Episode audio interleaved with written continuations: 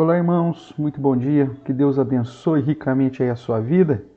Estamos começando aí mais uma devocional Filho meu se liga, pautada aqui em Provérbios, no capítulo 7, naquela porção onde Salomão nos adverte contra os pecados do desejo carnal sexual, contra a lascívia, contra a, a mulher adúltera, contra a prostituta e a solução que ele nos apresenta para fugir desses pecados e, consequentemente, de todo o mal que essa prática traz, né?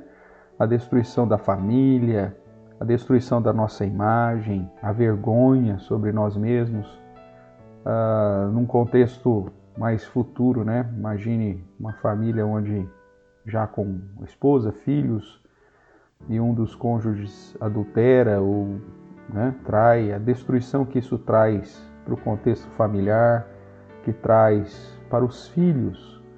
Então Salomão vai enfatizar muito isso aos jovens para que no futuro você esteja vacinado, preparado para não cair nesse tipo de situação. Aqui no capítulo 7, verso 4 e 5, ele vai dizer assim: Filho meu, essa é a ideia, né? Dize a sabedoria: Tu és minha irmã, e ao entendimento chama tua, teu parente, para te guardarem da mulher alheia, da estranha, que lisonjeia com palavras. Nós já vimos que dentro da, da lascívia, um personagem né, do lascivo, do adúltero, do infiel, ele sempre vai trazer palavras é, doces, palavras lisonjeiras. Né? Ele vai te elogiar, ele vai tentar te seduzir, ele vai tentar te manipular. E Salomão apresenta que a solução, seja para o homem ou para a mulher, a solução para vencer as investidas, a sedução da, da pessoa adúltera, né? da pessoa imoral, da pessoa que, que vive em promiscuidade, é justamente ter sabedoria. E aqui ele faz uma, um comparativo interessante, porque aquilo que foi traduzido aí, diz a sabedoria, tu és minha irmã, essa palavra também pode ser conduzida é, e traduzida né, de uma maneira mais livre como sendo ah, sua namorada. Né?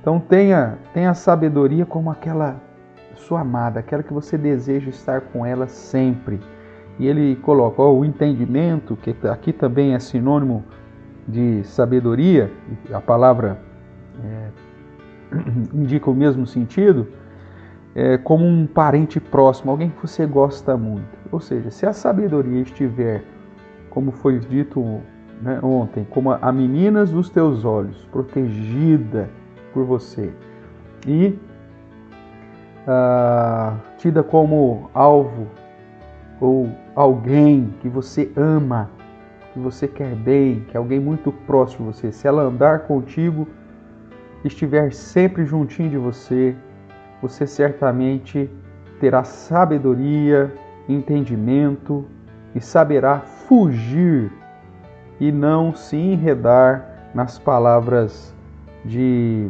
lisonjeios, de elogios, de ludibriação que os impuros, os imorais, os adúlteros certamente utilizam para tentar te prender. Que você ame a sabedoria, essa é a mensagem de Salomão, lembrando que o princípio dela está em temer a Deus. Que Deus abençoe a sua vida nesse dia. Que você ore clamando para que Deus te abençoe ricamente e preserve a sua vida, o seu futuro, a formação da sua família e para que você seja sempre fiel, obediente, temente a Deus e guarde os seus caminhos.